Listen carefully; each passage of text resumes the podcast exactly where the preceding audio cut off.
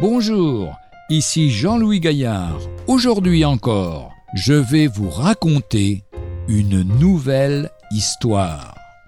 Sa grâce est suffisante.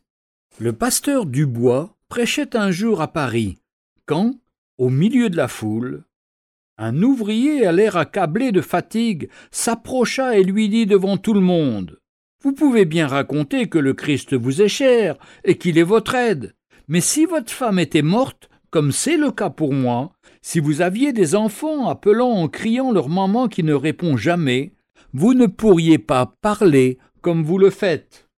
Peu de temps après, le pasteur Dubois perdit sa noble épouse dans un accident de TGV, et son corps fut transporté à Paris dans l'un des baraquements de l'armée du salut pour un service mortuaire. Après que d'autres eurent commencé le service, il se tint près du cercueil, jeta un regard vers le visage silencieux de son épouse, la mère de ses enfants, et déclara L'autre jour, ici même, un homme est venu me dire que si ma femme était morte et mes enfants en train d'appeler leur mère en criant, je ne pourrais pas dire que Christ est suffisant pour moi. Eh bien, si cet homme est ici, dites-lui que Christ est suffisant. Mon cœur est brisé, mon cœur saigne, mais dans mon cœur, il s'élève un chant, et c'est Jésus qui le met. Si cet homme est ici, je puis lui dire, quoique ma femme ne soit plus là et que mes enfants soient orphelins, que Christ me réconforte maintenant même.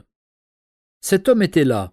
Il descendit du bas-côté et se jeta devant le cercueil en disant Vraiment, si Christ est un tel soutien, je veux m'abandonner à lui. Comme un homme que sa mère console, ainsi je vous consolerai, nous dit Ésaïe 66. Retrouvez un jour une histoire sur www.365histoire.com.